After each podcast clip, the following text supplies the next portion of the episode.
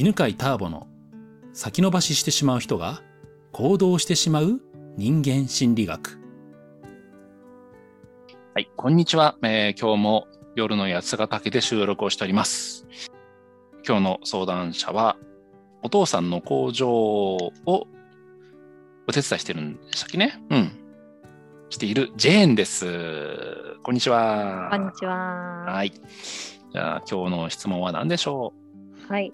えっと、うんこの間、ワンデーのセンターピースを受けて、ううん。センターピースのね、一日集中講座っていうのがねあそう、ですね。はい。えっ、と、うん6月、えー4月だっけね、あったんですよね。はいうんうんうんに受けて、はいすごい本講座を受けたいんですけど、今どうしてもちょっと息子が1年生になったばっかりとか、うんうんその他もろもろな理由で、まあ、経済的な理由もあって、はいはいうん今どうしても受けれなくて、来年になりそうなんですけど、でもすごいはいはい悔しい気持ちが強いんですよ。はいはいはいはいはいはい。でもなんか今までうん。ななんだろう結構こうせかされるセミナーが多くってうんうん。今日やらなきゃダメですみたいなのできたので、うん。あの待つのが苦怖くて待つのが怖い。怖いなんか来年になってうん。受けるまあ、うん、受ければいいじゃんって自分で思おうとしてるんですけどはいはいはいはい。なんかいつもの行動の理由が、うん。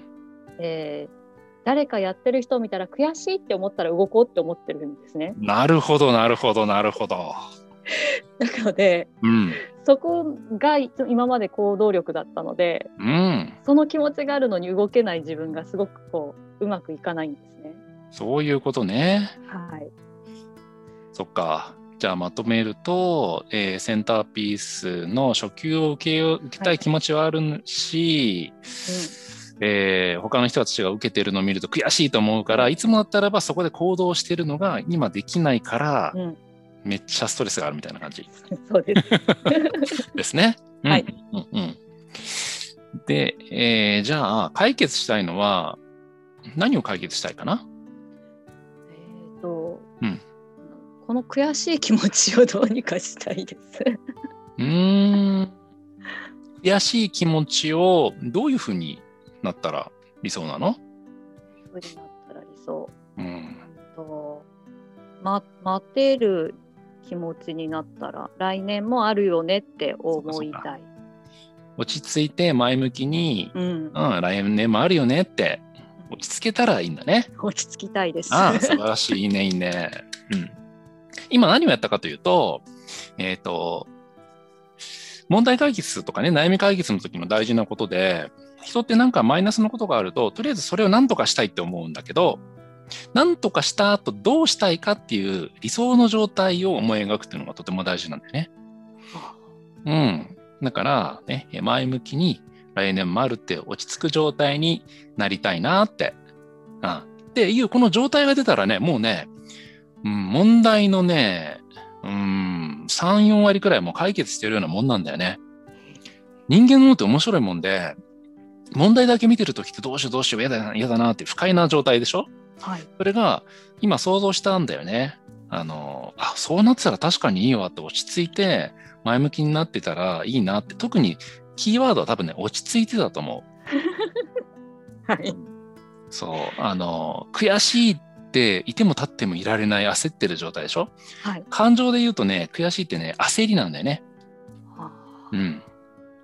今のね、特に J の話してくれた感情は何かというと焦りだったわけ。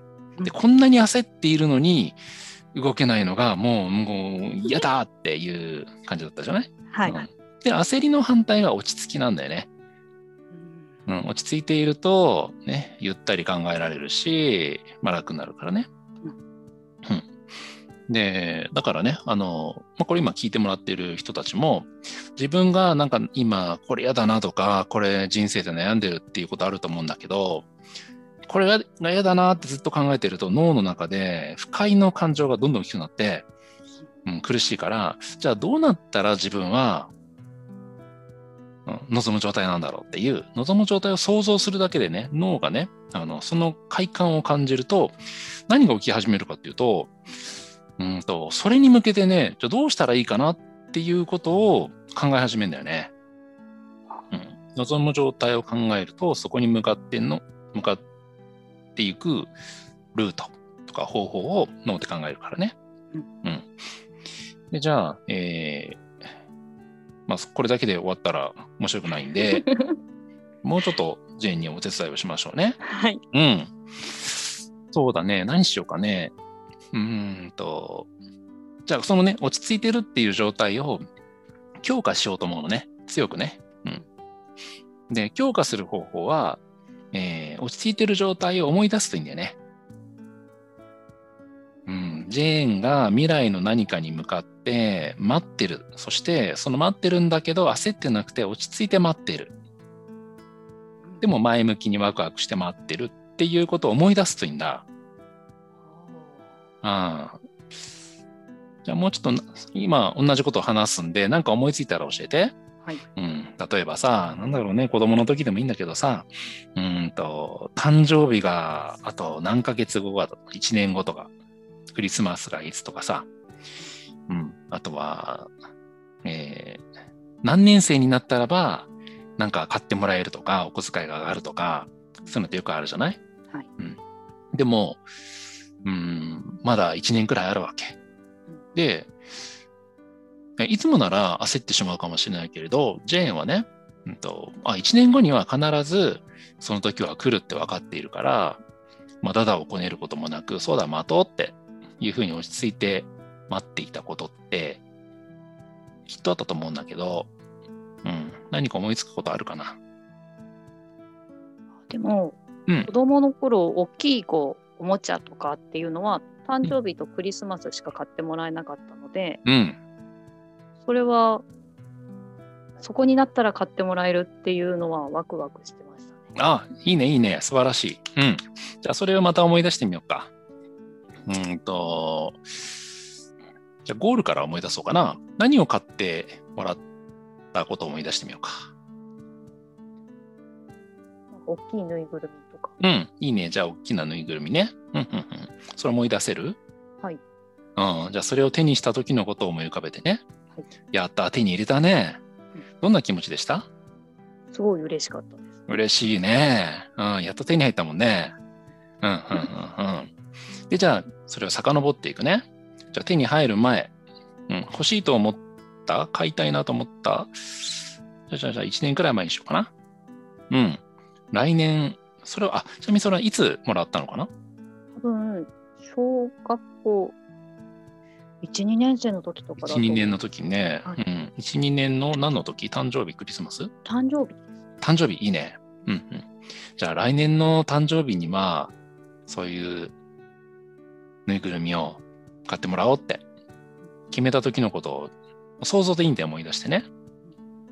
うん。で、1年後にはさ、待ったら買ってもらえるんだよね。うん。で、あー買ってもらえたら嬉しいだろうなって想像してるわけ。うん。で、1年間待とうって落ち着いている気持ちを感じてね。うんうん。そしたら深呼吸をして、はあ。じゃあこれを今に当てはめるね。うん。1年後、センターピースを受けてるわけ。うん。ついに始まったわけ。やったーって。ああ、よかったーって嬉しい、同じような嬉しい気持ちを持ってるわけ。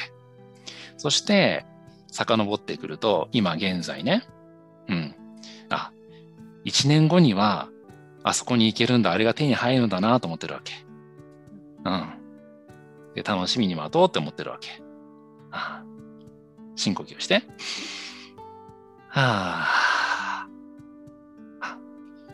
あさあ、じゃあどうかな ?1 年後のセンターピースを考えたときにどんな気持ちになりますか？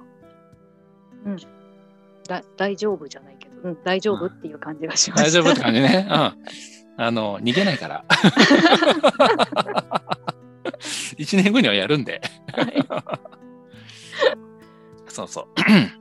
まあ今ね、えーこんな風に、うんと、今何やったかっていうと、まあ最初に言ったようにね、望む状態、悩みじゃなくて、こうなってたらいいなっていうのを想像して、で、こういう気持ちになってたらいいなっていうのが出たんで、人って、その感情って繰り返し繰り返しずっと、なん数種類の感情のパターンをずっと繰り返し人生の中で感じてんだよね。